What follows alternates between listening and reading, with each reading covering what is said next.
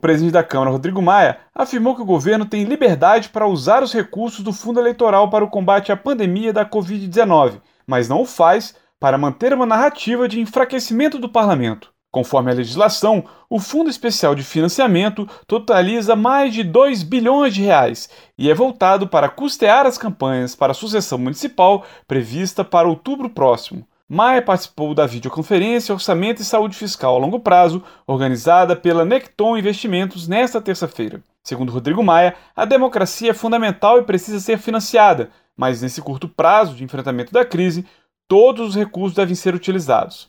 Para ele, essa polêmica não é verdadeira. A democracia é um valor fundamental. Né? O Brasil é uma democracia jovem.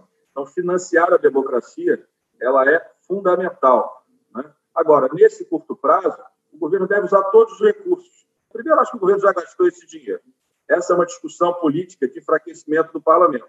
Então, há uma polêmica que não é verdadeira. Nesse momento, o governo tem todas as condições de usar. Por que não usa? porque tem uma narrativa Congresso contra é, governo e se usa de uma coisa que já foi usada. O que a gente também não pode é achar que a eleição não é importante. Um cuidado muito grande.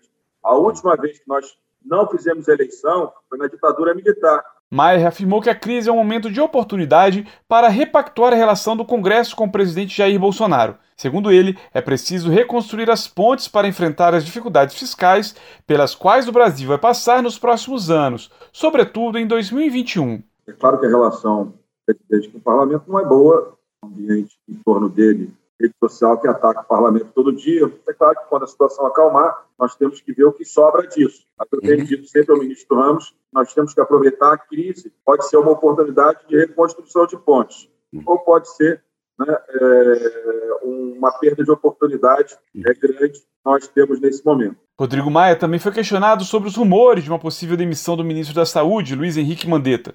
Alguns órgãos de imprensa chegaram a cravar que Bolsonaro demitiria o ministro no fim da tarde dessa segunda-feira. Maia disse ter certeza que Mandetta não seria demitido. Eu, no domingo, conversando com pessoas do entorno do ministro Mandetta, eu falei: fale para o Mandetta que o presidente não vai demiti-lo. Tranquilo, conheço já há um ano uhum. que ele não vai demitir um ministro popular. Não tinha condições, acho que uhum. ontem ele sabe disso, os ministros mais próximos certamente falaram isso para ele, de trocar o ministro nesse momento. Seria né, com a confiança que o Mandetta conquistou, né, pela tranquilidade dele, pela transparência dele, pela forma é, bem clara que ele, trans, comunica com a sociedade todos os dias. Eu acho que ele gerou uma confiança.